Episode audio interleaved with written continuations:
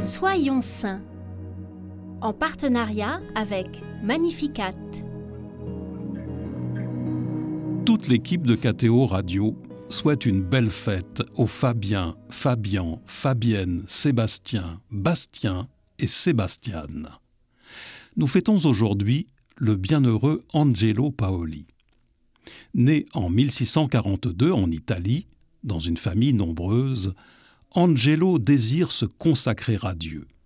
Et en 1660, à 18 ans, il entre avec joie au Carmel de Sienne. Ordonné prêtre en 1667, il se consacre à atténuer la souffrance physique et spirituelle de tous ceux qu'il rencontre. Il édifie ses frères par son intense et profonde vie de prière et son amour pour les plus pauvres. Nommé maître des novices, il convainc les postulants de donner une partie de leur repas aux pauvres et les exhorte à visiter fréquemment les malades. Pour lui, c'est dans la pauvreté et l'infirmité qu'on rencontre Dieu. En 1687, il est appelé au couvent Saint-Martin au Mont de Rome. D'abord maître des novices, il parvient là encore à obtenir l'accord de ses supérieurs de se dévouer entièrement à la visite des malades de l'hôpital Saint-Jean. Il s'y rend tous les jours, parfois avec des musiciens et des chanteurs, afin de remonter le moral des malades. Son attachement aux plus défavorisés est tel qu'il refuse de devenir cardinal pour mieux se consacrer à sa mission.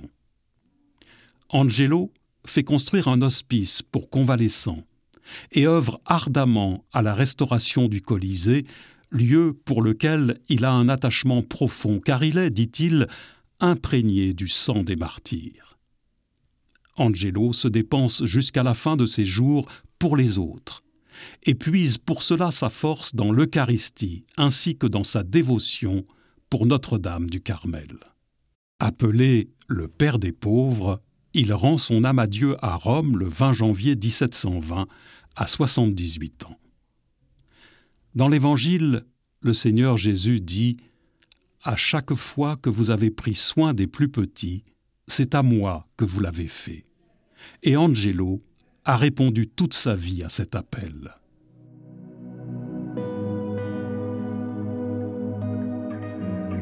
À la prière et à l'exemple du bienheureux Angelo Paoli, demandons au Seigneur la grâce de donner avec joie et à pleine main à ceux qui sont dans le besoin.